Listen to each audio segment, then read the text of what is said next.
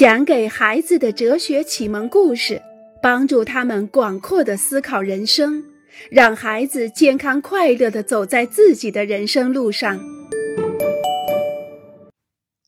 春天快来吧，假期快来吧，十八岁快来吧，星期五快来吧，圣诞节快来吧，退休的日子快来吧，下午吃点心的时间快来吧。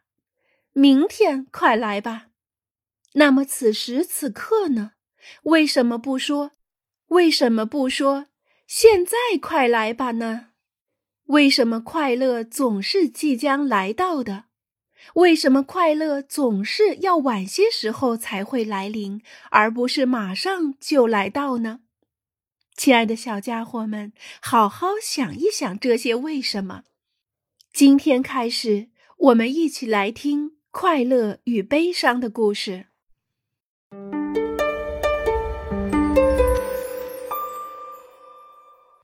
马太奥的小纸条。你怎么啦？安娜问道。从今天早上起，你就连一句话也没有说，而且脸色那么难看，你不高兴吗？露西长叹了一口气，什么也没说。他从窗户望出去，一片片的乌云在学校上空堆积起来，天空这么阴沉，树叶都掉光了，雨水淹没了操场。露西连下课的铃声都不愿意听到，她讨厌在遮雨棚下做课间休息，同学们一个挨着一个挤得那么紧。还有这个一下午都在讲石灰岩的老师，更是让他感到压抑。有一些日子是这样的，一切都是灰蒙蒙的、晦暗的、令人窒息的。我们很忧伤，我们甚至无法想象，除了忧伤以外，我们还会有怎样的心情。给你，安娜悄悄地说。伊万刚刚把这个给我，是马泰奥给你的。露西抓起了安娜从桌子底下塞给她的纸条，悄悄地抬起眼睛，她正好碰上了马泰奥的目光，他冲着他眨了眨眼睛。露西吓了一跳，是老师在和她说话。她只有时间瞥见纸条上的两颗心，就在马泰奥写的话上面。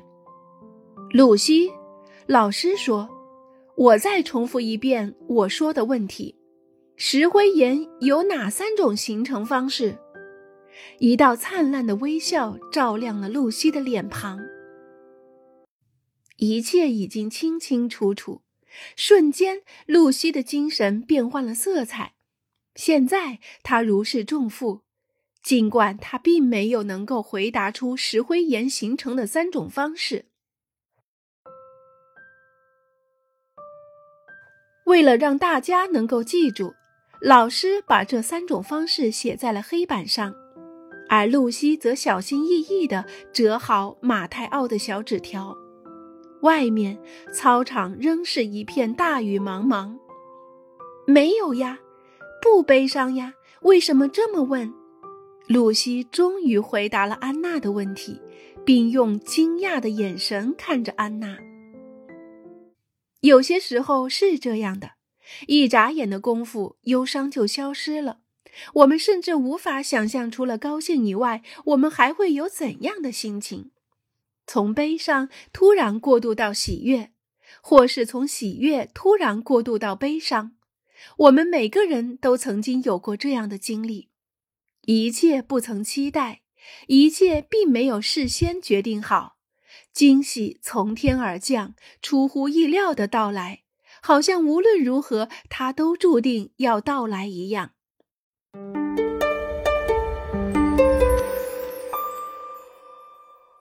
悠悠球。既然如此，难道说我们就像悠悠球一样吗？像悠悠球那样，突然降到悲伤，一会儿又升向快乐，一会儿再降到悲伤。然后再升至快乐，再下降，再上升，又下降，等等，反反复复的重复一辈子？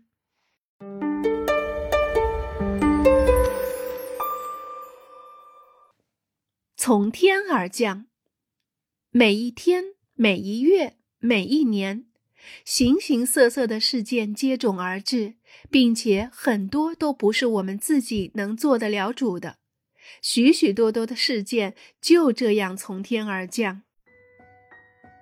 一连下了三个星期的雨，小猫死了，父母告诉我们他们没钱买电脑，有人生病了。那么怎么办呢？假如一切无法避免，我们无能为力又无法决定，假如我们注定要去承受这些不幸的事件。那么就干脆躲在一床厚厚的被子下面，等着这件事情过去，不是很好吗？